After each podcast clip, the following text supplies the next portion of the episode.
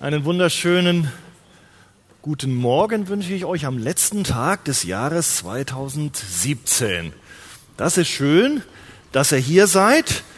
Das ist ein Zeichen der Güte und Gnade Gottes, über die wir heute ja schon sehr viel gehört haben. Und da wollen wir jetzt auch Fortsetzung machen.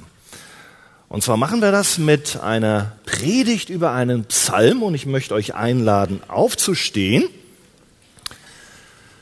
Das ist der Psalm 136, den dürft ihr jetzt mal aufschlagen. Wir haben ja eben schon einen Psalm gehört. Der Christian hat uns da ein bisschen aus Psalm, 100, aus Psalm 66 vorgelesen, aber diesmal möchte ich das anders machen. Denn damals, als dieser Psalm 136 im Tempel gesungen wurde oder gebetet wurde, dann war es auch anders. Da gab es nämlich einmal den Leiter der Tempelversammlung, aber der hat nicht alleine diesen Vers gelesen, sondern da gab es immer eine Antwort in jedem Vers von der Gemeinde, von dem Volk Gottes, was im Tempel versammelt war. Das heißt, den ersten Teil, der ist unterschiedlich, den lese ich und den zweiten Teil, da dürft ihr antworten, wie es damals das Volk Israel getan hat. 26 Verse und die Antwort lautet immer gleich, denn seine Gnade wäret ewiglich. Ja? Denn seine Gnade wäret ewiglich. Wollen wir das versuchen? Wir lesen jetzt gemeinsam diesen Psalm. Ich fange immer an und dann habt ihr euren Part. Psalm 136. Dankt dem Herrn, denn er ist gütig Dank dem Gott der Götter. Dank dem Herrn der Herrn. Ihm, der allein große Wunder tut. Der die Himmel in Weisheit erschuf. Der die Erde über den Wassern ausbreitete der große Lichter machte, die Sonne zur Beherrschung des Tages, den Mond und die Sterne zur Beherrschung der Nacht, der Ägypten schlug an seinen Erstgeborenen. Und Israel aus ihrer Mitte herausführte. Mit starker Hand und mit ausgestrecktem Arm, der das Schilfmeer in zwei Teile schnitt. Und das Volk Israel mitten hindurchführte. Und den Pharao samt seinem Heer ins Schilfmeer stürzte, der sein Volk durch die Wüste führte, der große Könige schlug, ja mächtige Könige tötete, Sihon, den König der Amoriter, Og, den König von Baschan, und ihnen das Land als Erbe gab. Als Erbe seinem Knecht Israel, der an uns gedachte in unserer Niedrigkeit und der uns von unseren Feinden erlöste, der allem Fleisch die Speise gibt. O Dank dem Gott des Himmels Amen. Halleluja. Was für ein gewaltiges Zeugnis. Ihr dürft euch gerne hinsetzen. Glauben wir das? Denn seine Gnade oder Güte, ja, es gibt unterschiedliche Übersetzungen, wäret ewiglich.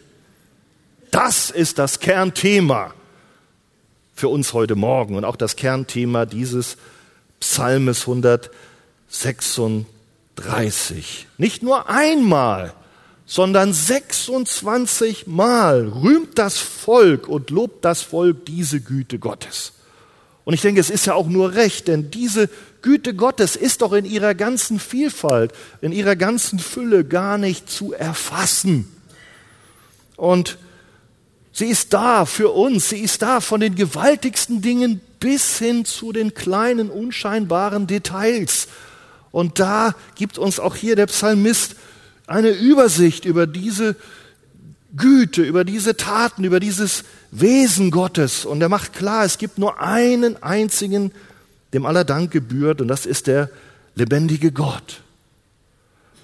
Und das ist auch für uns wichtig, wenn wir heute nachdenken über das, was Gott getan hat in unserem Leben, auch in deinem Leben, gerade im Jahr 2017, wo du vielleicht auch heute besonders zurückschaust und wir das gemeinsam tun. Was sind Gründe für unsere Dankbarkeit? Und dieser Psalm hilft uns, es zu erfassen, es zu erkennen, uns daran zu erinnern, dass der tiefste Grund für unsere Dankbarkeit Gott gegenüber, das ist die beständige und unveränderliche und unwankbare Güte Gottes. Nicht eine Gnade und Güte, die wir irgendwie verdient hätten, nein, es geht um eine Güte, eine Barmherzigkeit Gottes aus seiner freien Entscheidung heraus, weil er so ist, wie er ist, damit ihm der ganze Ruhm gehört, damit die Anbetung ihm und ja seiner Gnade gebührt. 245 Mal finden wir dieses Wort Güte oder Gnade. Chesed heißt das im Hebräischen in der Bibel und alleine 127 Mal in den Psalmen rühmt der Psalmist oder auch das Volk diese Gnade und Güte Gottes. Und wir haben auch heute schon Zeugnisse gehört, die ein Ausdruck waren, dass diese Gnade und Güte Gottes wirklich ewig ist, weil sie nicht nur dem Psalmisten vor 800 vor Christus oder 600, ich weiß nicht, wann er es geschrieben hat, vor Christus ja präsent war, sondern auch heute ist sie erfahrbar im Jahr 2017 und ich darf dir verraten, auch im Jahr 2018 ist sie erfahrbar und weiß nicht, vielleicht hast du auch Grund heute dankbar zu sein. Sicherheit hast du heute Grund. Bist vielleicht dankbar für deine Kinder, für deine Familie, für deine Gesundheit, Vielleicht bist du besonders dankbar, dass du überhaupt hier sein darfst, dass du dieses Silvester erlebt hast. Du hast eine schwere, schwere Not und Krankheit, die, die, ja, so dass es nicht selbstverständlich ist, dass du diesen Tag hier in der Gemeinschaft der Heiligen erleben darfst. Dafür bist du dankbar. Es gibt so viele Gründe, dankbar zu sein. Aber wir wissen auch, manchmal, ja, da sind wir gar nicht so dankbar. Dann nehmen wir vieles einfach so selbstverständlich hin und wir vergessen diese Dankbarkeit, die wir eigentlich ja auch haben, zum Ausdruck zu bringen. Und heute Morgen will uns dieser Psalm 136 helfen, uns daran zu erinnern, wem aller Dank gebührt und auch warum. Und er nennt vier Bereiche, vier Gründe, wie sich diese unerschütterliche Liebe und Güte Gottes zeigt, wofür wir besonders dankbar sein dürfen und ihm Anbetung bringen. Und das erste starten wir direkt, das sind die ersten drei Verse und da gehört der Vers 26 auch noch dazu. Der erste Grund, warum der Psalmist uns zum Danken und Lob auffordert, der ist im Wesen Gottes selbst begründet. Weil Gott Gott ist, wie er ist, Darum haben wir Grund zu loben und zu danken. Weiß nicht, wer die Predigt von Christian zu Psalm 100 gehört hat. Das ist noch einige Wochen her. Da war das genauso der Kern. Und es ist auch eine, eine biblische Wahrheit, die sich hindurchzieht, dass der erste und ursprünglichste Grund, warum wir Gott danken, Gott selbst ist und nicht, weil wir irgendetwas erhalten haben. Nein, er liegt im Wesen Gottes begründet. Und da zeigt uns jeder Vers hier eine besondere Facette dieses Wesens. Und Vers 1 ganz allgemein, dank dem Herrn, denn Gott ist gut. Das ist die Güte Gottes, ein Kennzeichen des Wesens. Gott ist gut. Und Matthew hat es gesagt, er bleibt gut, er ist gut. Auch wenn Krankheit, auch wenn Not in unserem Leben kommt, ändert sich diese Güte Gottes nicht. Wir Menschen ändern uns. Wir lieben und dann lieben wir nicht. Lebensumstände ändern sich, aber Gott bleibt derselbe, voller Barmherzigkeit, voller Reinheit, voller Heiligkeit, voller Güte. Und wie haben wir das gemeinsam bekannt? Seine Güte wäret ewig. Die hört nicht auf. In keiner Situation. Auch heute nicht, wo du hier bist. Mit so viel Not, mit so viel Zweifel, mit Fragen. Seine Gnade hört nicht auf, wenn es stürmt. Wenn es schwierig ist. Darum sagt der Psalmist, du bist geborgen. Du darfst Gott danken, unabhängig der Umstände. Egal wie du dich fühlst, egal ob du das, was du gewünscht hast, bekommen hast oder das, worum du gebeten hast, ob du es besitzt oder nicht. Die Herrlichkeit ist da von Gottes Güte. Und sie ist auch da wegen der besonderen Einzigartigkeit von Gott selbst. Er ist der eine Gott, der drei eine Gott, der einzige Gott. Das betont auch hier unser Psalm. Und wir wissen, wenn wir das heute in der Welt verkündigen, dass es nur einen wahren Gott gibt und alle anderen Götter sind Täuschung, sind falsche Götter, sind falsche Vorstellungen, sind Götzen, wie die Bibel sagt, oder sogar Nichtse, sind faktisch nicht existent. Da merken wir, dann ist das nicht populär. Was Psalm 136, Vers 2 sagt, es gibt nur einen Gott, er ist der einzige Gott der Götter. Das ist heute nicht populär. Heute gibt es relative Wahrheiten. Aber du darfst wissen, es gibt einen wahren Gott, der ist voller Güte, der ist voller Herrlichkeit, der ist einzigartig und der hat alle Macht im Himmel und auf Erden. Vers 3, danket dem Herrn der Herren, er allein hat die Regierungsgewalt. Er ist allmächtig, er ist souverän. Und weil das so ist, weil alles unter seiner Kontrolle steht, weil Gott alle Dinge nach seinem Ratschluss und zu seinem Ruhm auch lenkt und festhält. Darum darfst du auch sicher sein, dass die Güte Gottes eben nicht aufhört. Ist nicht der Teufel, der dir irgendwann da reinschlägt, sodass die Güte Gottes, dass Gott nicht mehr handeln kann, weil er plötzlich verloren hat in einem bestimmten Bereich, was ihm außer Kontrolle gerät. Nein. Und er verspricht uns sogar, Matthew, das darfst du annehmen, das hast du angenommen, dass alle Dinge dienen auch zum Guten mitwirken, die den Herrn lieben. Und darum geht es auch in unserem Psalm. Es geht hier ganz konkret um ein Volk, um die Auserwählten Gottes, um die Gläubigen, denen Gott diese Güte zuwendet. Da kommen wir noch ein bisschen mehr im Detail darauf. Also Gottes Wesen, seine Güte, seine Herrlichkeit, seine Einzigartigkeit, seine Souveränität, seine Regierungsgewalt. Und Vers 26, da wird er auch beschrieben als der Gott der Himmel, aller Himmel, der Gott des Universums, der thront, der regiert, der so anders ist als jedes Geschöpf, denn er ist nicht ein Geschöpf, er ist ewig, ohne Grenzen, ohne Veränderung. Er existiert aus sich selber heraus. Es gibt nichts, was ihm unmöglich ist. Und deswegen gibt es nichts und keine Not für dich, die zu groß ist, dass dieser allmächtige Gott, der Himmel und Erde geschaffen hat und regiert, dass er dir nicht begegnen kann in deiner Not.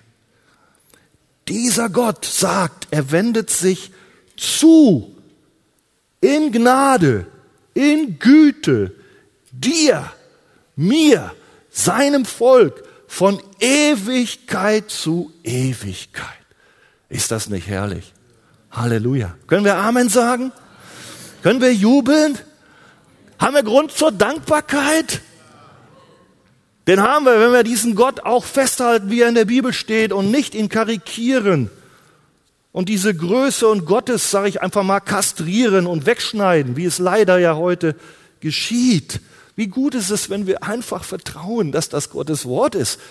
Wir dürfen ringen, wie wir es verstehen und auslegen, aber es ist und steht fest und bleibt. Und Gott offenbart sich im Alten Testament genauso wie im Neuen. Es ist eine fortschreitende, wunderbare Offenbarung der gleichen Wahrheiten. Da ist überhaupt kein Widerspruch und nichts. Auch wenn wir es nicht verstehen, dürfen wir beten, dürfen wir Gott anflehen und Gott hilft uns.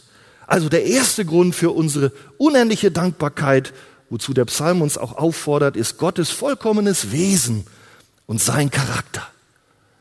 Aber es gibt noch mehr Gründe, wie der Psalmist uns sagt, warum wir so dankbar sein können, was diese Güte Gottes beschreibt, was Gott für uns tut. Und das geht los in Vers 4. Da geht es um Gottes herrliche Schöpfung. Und auch diese Schöpfung zeigt uns die Herrlichkeit und die Güte Gottes für uns. Ihm, der allein große Wunder tut. Da geht es um alle Werke Gottes, vom größten bis zum kleinsten. Er ist der Schöpfer. Er ist verantwortlich dafür, dass diese Welt existiert. Und darum ist es auch verfehlt, einen anderen dafür Ehre zu geben, Ruhm zu geben, für das, was geworden ist. Was hast du, was du nicht empfangen hast? Das ist eine Gabe. Und hier steht, das ist die Gabe Gottes des Schöpfers. Aber wir wissen auch, dass die Menschen dazu neigen, sich selber die Ehre und den Ruhm zu nehmen und den Dank den Geschöpfen zuzuschreiben und nicht mehr Gott dem Schöpfer. Das nimmt immer mehr zu, auch in unseren christlichen Kreisen, auch in den Kirchen und können auch vielleicht nicht nur immer auf andere Kirchen schauen, lass uns auch selber in unser Umfeld schauen. Und Paulus warnt schon davor, für das, was damals war und was wir auch heute in unserer Umgebung um uns herum sehen, in der Welt um uns herum, die hielten sich für weise. Und die Bibel sagt, sie sind doch zu Narren geworden, denn sie haben die Herrlichkeit des unvergänglichen Gottes, wie wir es eben vom Wesen Gottes beschrieben haben, haben sie vertauscht mit einem Gottesbild, was dem vergänglichen Menschen, den Vögeln und den Tieren gleicht. Und so einen Gott, den haben sie, dem laufen sie nach. Und eigentlich haben sie sich selber zum Gott gemacht, indem sie den Gott der Bibel wegerklärt haben und nicht mehr ihm vertrauen und an ihn glauben. Aber liebe Freunde, wir dürfen an Gott festhalten. Darum gibt es die Gemeinde. Darum gibt es die Kirche. Sie ist doch die Grundfeste der Wahrheit. Da steht doch in der Bibel, da haben wir noch eine Konferenz gehört. Und diese Grundfeste der Wahrheit ist nicht das, was ich mir aussuche. Oder Wolfgang, Pastor Wegert, Pastor Christian. Das ist das, was Gott selber uns sagt. Und Gott sagt uns, dass wir festhalten dürfen an den biblischen Wahrheiten, an Gott und an Jesus und einer Welt, die Jesus verwirft. Da sagt die Bibel was zu. Römer 1, da offenbart die Schöpfung jedem Menschen die Heiligkeit und Gerechtigkeit Gottes, dass es einen Gott gibt. So sagt's die Bibel. Und sie sagt, wenn die Menschen das wegschieben, wenn sie das negieren, dann haben sie Schuld dafür. Sie sind dafür verantwortlich, dass sie Gott nicht danken, obwohl sie ihn doch sehen in der Schöpfung, obwohl sie ihn nicht anbeten. Dafür werden sie gerichtet, weil sie Gott erkennen und doch nicht nach seinen Ordnungen und Maßstäben dieser Welt leben. Schaut doch in diese Schöpfung. Schauen wir mit hinein mit dem Psalmisten, ihm, der allein große Wunder tut. Dann kommt die Aufzählung dieser Wunder Gottes. Können nicht alles lesen, wir haben es schon. Vers 5, da geht es um die Himmel, die er erschuf. Vers 6 über die Erde, die er über den Wassern ausbreitete. Das heißt, es gibt eine Erde, wo wir leben können. Es gibt auch Wasser. Hast du schon mal darüber nachgedacht, dass es auch ein Zeichen von Gottes Güte ist, dass es nicht nur Flut gibt, sondern dass es auch, dass der Meeresspiegel also eine bestimmte Höhe hat, dass nicht alles überflutet ist. Ist das Zufall? Wir merken, die, die Welt gerät völlig aus den Fugen, wenn man jetzt Angst hat, der Meeresspiegel steigt um 10 oder 20 Zentimeter. Das ist eine Katastrophe für viele Tausende, ja Millionen Menschen. Das Festland ist wichtig. Der Ozean ist genauso wichtig, sonst würde unser Weltklima, unser Wetter völlig konfus durcheinander geraten. Ich will ja gar nicht von der Erdatmosphäre sprechen, von der Erdanziehungskraft, von der Atmosphäre, vom Sauerstoff, von den ganzen Zusammensetzungen. Lasst euch nicht für dumm verkaufen, wenn Menschen sagen, das ist alles Zufall und von alleine entstanden. Das, ich kann das nicht verstehen. Nein, Gott schuf. Natürlich beschreibt die Bibel es uns hier in, in bestimmten Begrifflichkeiten, wie es auch die Menschen verstehen. Er spricht davon, Gott machte Lichter, die Sonne, den Mond. Aber was wir mitnehmen dürfen, ist, dass Gott fürsorglich handelt für sein Volk, für die Menschen. Wo wären wir denn ohne Sonne? Wo wären wir denn ohne Mond? Das sind unverzichtbare Lebensgrundlagen. Keine Pflanze könnte existieren, wenn es die Sonne nicht geben würde. Vielleicht hätte Gott es auch anders schaffen können, das glaube ich. Er hätte auch, das ist klar, wenn Gott, wenn Gott was wollte, er hätte das anders gemacht. Aber für uns wissen wir, wie es ist, es ist notwendig.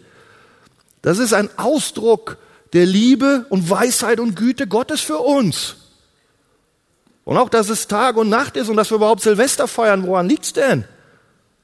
Ja, weil die Erde eben, eben kreist einmal im Jahr, ne? Darum wissen wir doch, darum können wir auch zählen. Ein Jahr und zwei Jahre und drei Jahre, sonst könnten wir das doch gar nicht.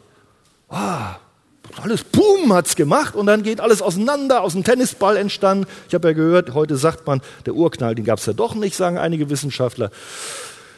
Also ihr Lieben, ich verstehe ja nicht vieles, aber ich halte mich doch an die Bibel und was ich nicht verstehe, das wird Gott mir offenbaren und uns auch, wenn wir ihn einmal sehen werden. Also die Schöpfung offenbart nicht nur Gottes Größe, sondern auch Gottes Liebe und Fürsorge für die Menschen. Und haben wir Grund dankbar zu sein? Amen, für die Schöpfung. Aber weiter. Wenn schon die Schöpfung ein Beweis und Kennzeichen für die Liebe Gottes ist, wie viel noch mehr ist es Gottes Gnade und Fürsorge im Bereich der Erlösung, im Bereich der Befreiung für sein Volk. Und darum geht es im nächsten Abschnitt, die nächsten Gründe, warum wir dankbar sein können. Das schreibt der Psalmist hier, Vers 10 bis 20. Da geht es zunächst mal um das Volk Israel. Die hatten auch Grund, dankbar zu sein, denn Gott, wir haben es gelesen, führte Israel mit ausgestrecktem Arm, das heißt mit mächtigen Zeichen durch sein Eingreifen aus der Sklaverei. Aus der Sklaverei eines Feindes, der viel mächtiger war als das Volk selbst. Alleine hätten sie sich nie erlösen und befreien können daraus. Nur Gott, der allmächtige Gott der Bibel, der konnte es tun. Und, und wenn wir die Bibel so ehrlich lesen, dann wissen wir, der tat das nicht, weil Israel und die Menschen da irgendwie besser waren als die anderen Nationen. Nein, es war ein kleines Volk, da gab es eigentlich keinen Grund, die zu wählen. Wir wissen selber, Abraham, den er erwählte, wo war der denn? In Ur war ein Götzendiener, der hat genauso diese Götzen angebetet wie alle anderen auch. Aber Gott sprach und griff nach ihm. Jakob, war der besser als Esau? Was für ein Lügner, was für ein Betrüger hättest du denn erwählt? Er war nicht besser. Paulus, der hat sich bemüht, aber in seiner Blindheit war er ein Mörder. War der besser wie die anderen Pharisäer? Also ihr Lieben, all das, diese Erlösung, diese Errettung, diese Zuwendung, wir müssen es eigentlich bekennen. Ich muss es, ob es uns gefällt oder nicht. Ich meine, die Bibel sagt uns, es hängt mit Gottes unverdienter Güte zusammen. Es hängt mit Gottes Erwählung zusammen. Gott teilte das Schilfmeer und führte Israel mitten durch das Wasser, weil er sich ihnen in Liebe zuwandte, während die Ägypter das gerechte Gericht traf. Die gingen unter, wo wir eigentlich alle hätten untergehen müssen und Israel auch. Gott führte aber sein Volk durch die Wüste. Er versorgt seine Leute mit Speise vom Himmel, wo es kein Brot gab. Mit Wasser aus dem Felsen, wo sie kein Wasser hatten. Er leitete sie, Gott war da bei seinem Volk. Des Nachts mit der Feuersäule, tagsüber mit der Wolkensäule. Und das sind Zeichen der Gegenwart Gottes für seine Güte, für seine Treue, wo wir jubeln dürfen, voller Dankbarkeit. Und das war sogar so, dass die Gegenwart so mächtig war, da waren noch nicht mal die Kleider und Schuhe, mussten sie noch nicht mal tauschen.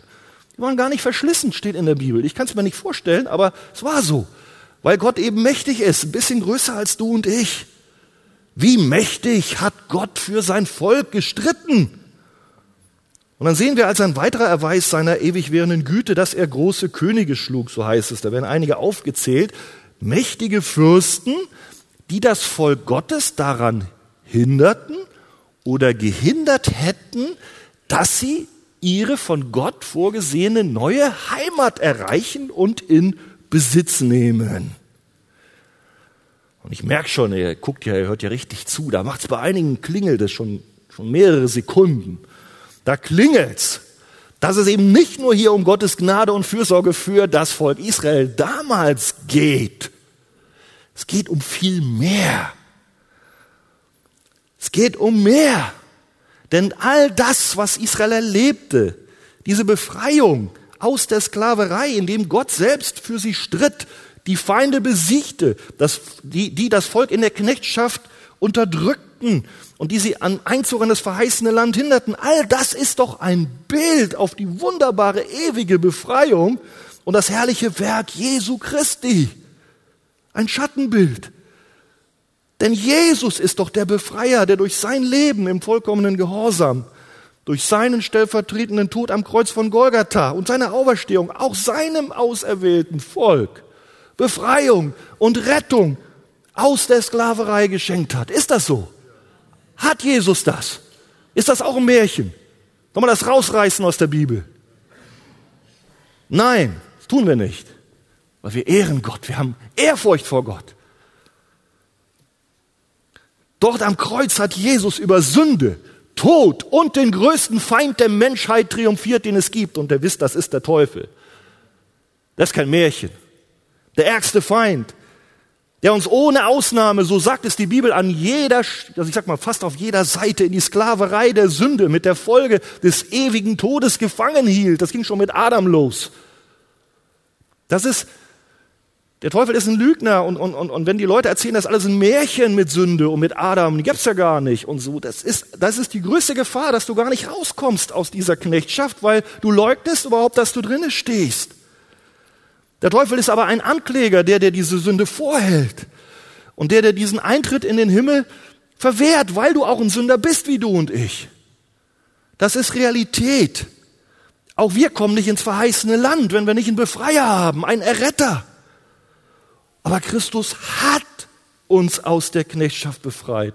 Er hat uns aus der Sklaverei der Sünde befreit. Er hat den Teufel besiegt. Amen. Dort auf Golgatha hat er nicht eine halbe Errettung bewirkt. Nein, er gab sein Blut hin, sein Leben. Er starb. Er hat uns eine vollständige und vollkommene Errettung erworben. Gott hat diese Gnade und Gunst für sein Volk bewiesen. Bewiesen. Bewiesen auch heute. Denn auch heute ist Jesus da. Er ist auferstanden. Er ist genauso der Retter für dich heute, wie er für die Menschen in den Generationen vor uns war. Und auch in Israel, es war eigentlich eine Vorschattung für den Messias, der kommt und auch dieses Volk erlöst. Denn das Blut von Schafen und Böcken konnte die Sünde nur bedecken, aber nicht wegnehmen. Er sandte seinen Sohn Jesus, er ließ ihn das Gericht treffen, so dass Gott hat so sehr diese Welt geliebt. Da kommen wir wieder. Es geht hier um die Gnade oder Güte Gottes wäret ewiglich. Und dazu gehört Johannes 3:16. Denn so sehr hat Gott die Welt geliebt, dass er seinen einzigen Sohn gab, damit jeder, der an ihn glaubt, das sind wir, ist nicht das Volk Israel, sondern jeder, der glaubt, alle Gläubigen aus Israel, aus den Nationen, nicht verloren geht, sondern was für ein Leben? Ewiges Leben. Wie heißt der Vers? Seine Gnade wäret ewiglich, ewiglich wäre die Gnade ewiges Leben. Nicht heute und morgen. Und wenn ich dann versage, bin ich wieder raus aus dem Reich Gottes. Und dann tue ich Buße, da bin ich wieder drin. Und dann habe ich vergessen, was ich gesündigt habe. Ich weiß es nicht, da bin ich wieder raus. Ihr Lieben, der hat ewiges Leben, wer glaubt.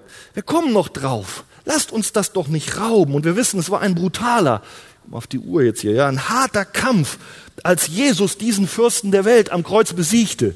Das erhöht unsere Dankbarkeit. Das ist nicht mal schnell passiert, wie wir einfach mal irgendwo hingehen und, und, und, und, und, und ja, so im Geschäft machen, irgendwas kaufen. Jesus hat auch was gekauft. Das hat ihm seine Herrlichkeit gekostet im Himmel. Er musste auf die Erde gehen. Er wurde, er wurde, wurde abgelehnt. Er wurde Mensch. Er wurde, wurde verspottet. Er wurde versklavt. Er, der, und dann noch als Höhepunkt, da lag die Strafe Gottes auf ihm, dass der Vater sich abwenden musste. Furchtbar. Aber er hat den Feind besiegt. Halleluja. Haben wir Grund, Gott zu loben. Und vielleicht ist es so, dass du zum allerersten Mal, du bist heute hier, hast du das in 2017 erkannt. Vielleicht sind Menschen hier, die haben es nie gemerkt, dass sie eigentlich verblendet waren, weil sie das Evangelium nicht verstanden haben. So sagt die Bibel. Menschen, die das Evangelium nicht verstehen, sind blind. Warum? Es ist ziemlich hart. 2. Korinther 4, Vers 4, da steht drin, der Teufel hat ihnen den Sinn verblendet, dass sie diese Herrlichkeit des Evangeliums von der Errettung Jesus Christus nicht erkennen. Das ist die Analyse der Heiligen Schrift über die Menschen. Das ist furchtbar. Und wie kannst du jubeln, wenn du es erkannt hast?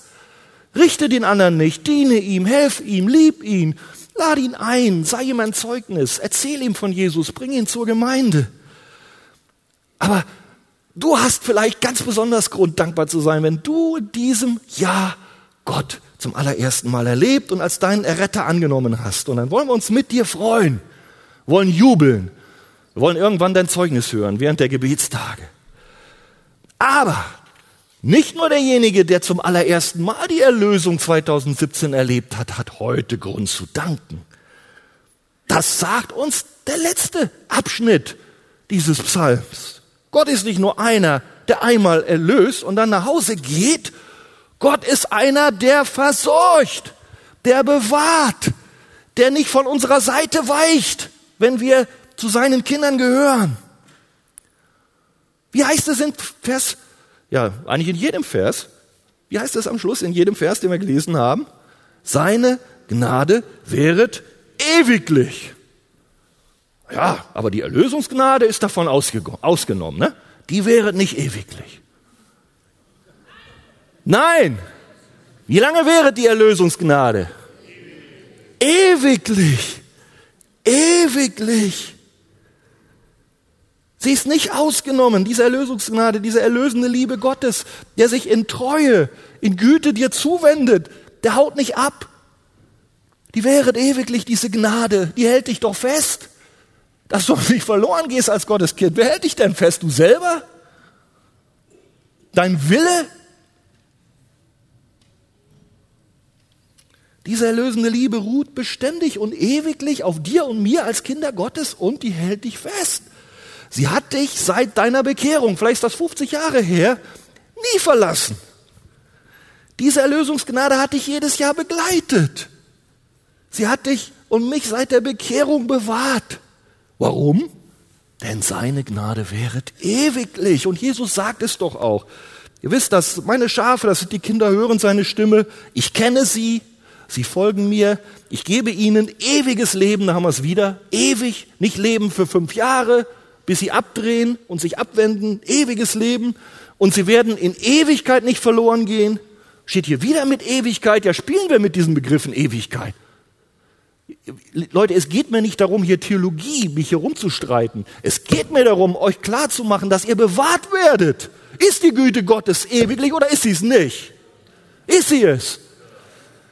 Ihr Lieben, das sind doch Wahrheiten. Da lohnt es sich dafür, die auf den, auf den Leuchter zu stellen, weil der Lobpreis Gottes wird größer wenn du gar nicht weißt, ob du richtig ankommst, weil du irgendwann noch mal ja vielleicht so darauf bestehst, dass du dich selber aus der Hand Gottes reißen kannst. Wir haben ja gehört, kein anderer kann's, aber du willst es vielleicht ja selber tun. Ihr Lieben, ich verstehe das nicht, dass Leute dafür kämpfen und streiten, dass sie noch abfallen können. Ich kann für mich nicht die Hand ins Feuer legen, dass ich nicht irgendwann abdrehe. Aber ich weiß, mein Herr ist treu. Und darum muss, ihr Lieben, es muss so sein, dass auch der Schutz des Herrn für dich gilt, für deine Sünde. Dass du nicht abdrehst, nicht, dass dich ein anderer nicht aus Gottes Hand reißen kannst. Nein, dass du das selber auch nicht kannst. Weil Gott eben doch Ja gesagt hat zu dir und seine Gnade auf deinem Leben ruht. Das heißt nicht, dass du nicht sündigen kannst. Ich lade dich überhaupt nicht ein. Ich warne dich. Ich warne dich, wenn du jetzt denkst, du kannst mit der Gnade spielen, dann hast du, hast du Pech. Da wird Gott dich züchtigen, aber mächtig. Das ist gar nicht gut. Ja, also das geht, geht nicht, da können wir hinterher nochmal gerne reden. Aber dass Gott dich festhält und ich, das ist meine Hoffnung. Ich kann für mich nicht die Hand ins Feuer legen, dass ich an meinem Glauben an Jesus festhalte, dass ich nicht irgendwann schwach werde, aber die Bibel offenbart es. Und weil es so herrlich ist, sage ich euch noch einen Vers. Hier wird was vom Erbteil gesprochen. Habt ihr gemerkt, Israel kriegt ein Erbe. Was ist denn ein Erbe? Haben wir auch ein Erbe? Haben wir auch ein Erbe? Wie sicher ist denn das Erbe? Sicher oder nicht? Lesen wir mal in der Bibel. 1. Petrus 1, 3 und 4. Gelobt sei Gott und Vater unseres Herrn Jesus, der uns aufgrund seiner großen Barmherzigkeit wiedergeboren hat. Ah, wiedergeboren sind Kinder Gottes zu einer lebendigen Hoffnung durch die Auferstehung Jesu aus dem Toten. Wir sind also wiedergeboren. Das sind die Wiedergeborenen. Dank sei Gott, der uns wiedergeboren hat. Wozu denn? Vers 4. Zu einem unvergänglichen und unbefleckten und unverwelklichen Erbe, das im Himmel aufbewahrt ist für uns, für die Wiedergeborenen. Ihr Lieben, ich freue mich. Ich, ich denke, wen Gott errettet hat durch die Wiedergeburt, dem hat er auch ein sicheres und ewiges Erbe bereitet aus lauter Gnade und Barmherzigkeit. Und so dürfst auch du Gott nicht nur danken, dass er dich einmal erlöst hat und dann mit offenem Ausgang. Nein, du darfst ihn dafür danken, dass er dich bewahren wird durch den Glauben, weil dein Erbe fest ist. Halleluja. Halleluja. Manche zweifeln vielleicht und denken, ich bin doch so schlecht. Ich habe doch so versagt. Was du sagst, das macht doch für die gehorsamen Christen gelten. Aber, aber ich, hält Gott auch mich fest? Vielleicht hast du versagt. Mächtig. Nicht nur einmal. In 2017 haben alle versagt. Vielleicht fühlst du dich nicht gut genug, zu Jesus zu kommen, um Vergebung zu bitten. Aber schau mal, unser Psalm gibt eine Antwort. Warum kümmert sich Gott um uns? Weil wir so stark sind? Warum hält er uns in seiner Güte fest? Weil wir so gehorsam sind? Hört er auf, sich um uns zu kümmern, wenn wir versagen? Nein. Nein. Steht an vielen Stellen in der Bibel und sogar hier in unserem Psalm, Psalm 23, er gedachte an uns in unserer Niedrigkeit oder Schwäche. wie heißt es, wenn wir niedrig und schwach sind? Denn seine Güte wäre ewig. Bumm! Er setzt das Ausrufezeichen dahin, denn meine Gnade ist in den Schwachen mächtig, so heißt es doch. Seine Kraft geht rein. Auch seine bewahrende Hand, auch wenn wir versagen, wenn wir schwach sind. Nicht gut, dass du untreu bist. Nein, tu Buße. Aber Gott kümmert sich. Gott ist treu. Gott verlässt dich nicht. Auch nicht, wenn du versagt hast. Denk doch an die Situation zurück in 2017, wo das doch wahr gewesen ist, dass Gott sich gekümmert hat, wo du schwach warst, wo du versagt hast. Und du wirst merken, der Herr hat dich nicht verlassen. Er hat sich gekümmert, er hat deine Gebete erhört. Er hat dir Geschwister zur Seite gestellt, die dich getröstet haben, die dir ja wieder den Weg gewiesen haben, wenn du, wenn du nicht mehr gesehen hast, was Jesus für dich getan hat. Er hat dir eine Predigt geschenkt, die genau auf deine Situation ja, ausgerichtet war. Gott hat gesprochen. Wie viel Geduld und Sanftheit hat er in 2017 dir erwiesen, als du in Not warst. Und auch als du in Tälern vielleicht der Dunkelheit warst, und manche sind das, wir haben als Älteste auch darüber gesprochen, es gibt manchmal ganz böse Anfechtungen, bis hin zu Depressionen. Und man weiß es nicht, man sieht es nicht, man spürt es nicht. Und diejenigen, die das selber erfahren haben, die wissen es besser als ich. Aber ich kann euch versichern, die Güte Gottes wäret ewiglich. Er ist da. Er ist da. Und wanderte ich schon im finsteren Tal des Todesschattens, so bist du doch da. Das sind die Todesschatten der heutigen Zeit. Muss nicht immer nur im Krieg sein, wo die Leute an, an, in den Schützengraben liegen. Können auch geistliche Umnachtung sein. So bist du doch da. Dein Stecken und dein Stab, das meint wieder dieser rechte Arm, diese Macht Gottes, sie trösten dich. Sie trösten dich. Merkt ihr Gemeinde? Dankbar. Was haben wir? Gott bewahrt. Gott ist da. Und wir können auch nicht, nicht so schlecht sein, dass Gott plötzlich sagt, ich mag dich nicht mehr. Meine Güte hört jetzt auf. Auch wenn es vielleicht so aussieht, du bist gefallen, aber Gott halt dich fest. Und manchmal geht's auch einen Schritt zurück, bevor es dann wieder zwei nach vorne geht. Aber Gott ist dabei in deinen Kämpfen. Darum komme auch du heute zu Jesus. Das ist dein Retter. Lauf dahin. Nur er kann dich wieder aufheben. Der Teufel sagt, bleib liegen.